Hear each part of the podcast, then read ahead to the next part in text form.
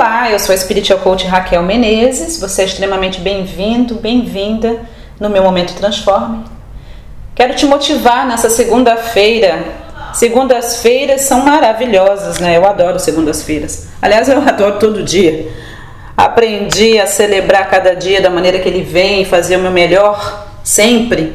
Como diz o versículo da Bíblia, esse é o dia que o Senhor nos deu, eu vou me alegrar, ser feliz nele. Quero te encorajar nessa super segunda-feira. E hoje eu abri, quando eu abri, logo que eu abri meu Face, me deparei com a postagem da Sol Cardoso. Um beijinho para você, minha bochechudinha treinando. Uh, e ela colocou uma postagem super legal sobre o milho de pipoca, que na verdade é um texto né, que foi extraído uh, do jornal Correio Popular de Campinas, né, no estado de São Paulo, e o escritor foi o Rubem Alves, né? Eu acho muito, achei muito interessante falar sobre transformação e eu quero falar um pouquinho sobre isso hoje. Quero falar desse texto para você. Eu tenho certeza que isso vai encorajar você para que você tenha uma semana realmente de transformação, de mudança, onde você realmente possa entender que você cria a sua realidade duas vezes e que seja qual for o problema que você esteja enfrentando, Muitas vezes aquilo que parece ser o nosso fim, na verdade, é o início de algo novo, de uma nova vida, de uma nova fase. E é isso que eu quero, sinceramente, profetizar sobre a tua vida nesse dia. Então vamos lá. Assim é a vida. A pipoca é um milho mirrado, subdesenvolvido. Fosse eu agricultor ignorante, e se no meio dos meus milhos graúdos aparecessem aquelas espigas nanicas, eu ficaria bravo e trataria de me livrar delas. Pois o fato é que, sob o ponto de vista de tamanho, os milhos da pipoca não podem competir com os milhos normais. Não sei como isso aconteceu, mas o fato é que houve alguém que teve a ideia de debulhar as espigas e colocá-las numa panela sob o fogo, esperando que assim os grãos amolecessem e pudessem ser comidos. Havendo fracassado a experiência com água, tentou a gordura o que aconteceu, ninguém jamais poderia ter imaginado. Repentinamente, os grãos começaram a estourar. Saltavam da panela com uma enorme barulheira. Mas o extraordinário era o que acontecia com eles.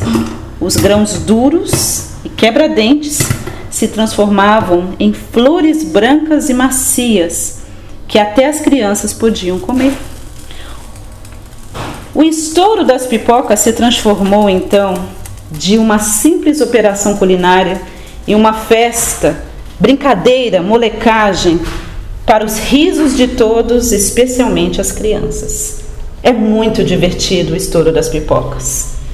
E o que isso tem a ver com candomblé? É que a transformação do milho duro em pipoca macia é símbolo da grande transformação por que devem passar os homens para que eles venham a ser o que devem ser. O milho da pipoca não é o que deve ser. Ele deve ser aquilo que acontece depois do estouro. O milho da pipoca somos nós, duros, quebradentes, impróprios para comer. Pelo poder do fogo, podemos repentinamente nos transformar em outra coisa, voltar a ser crianças.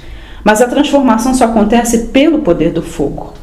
Milho de pipoca que não passa pelo fogo continua a ser milho de pipoca para sempre.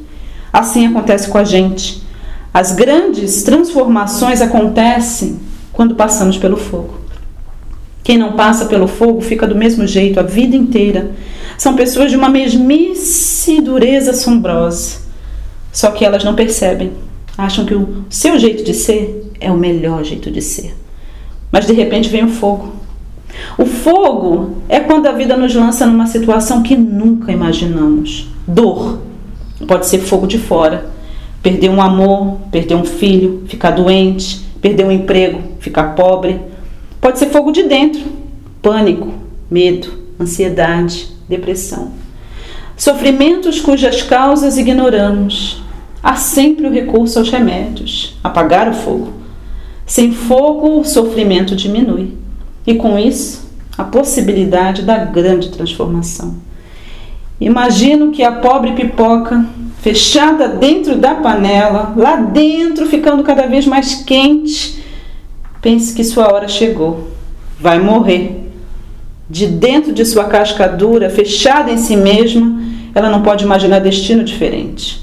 Não pode imaginar a transformação que está sendo preparada.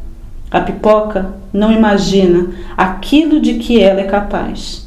Aí, sem aviso prévio, pelo poder do fogo, a grande transformação acontece.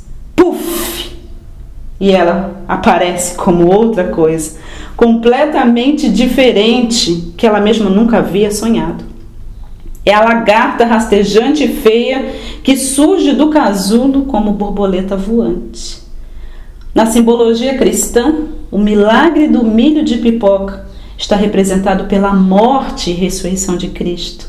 A ressurreição é o estouro do milho de pipoca. Pou! É preciso deixar de ser de um jeito para ser de outro. Morre e transforma-te, dizia Goethe.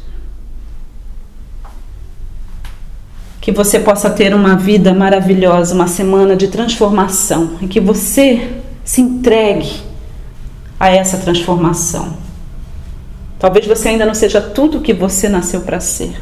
Não interessa o fogo pelo qual você esteja passando, o fogo da aflição, o fogo da dificuldade, o fogo da dor, do sofrimento.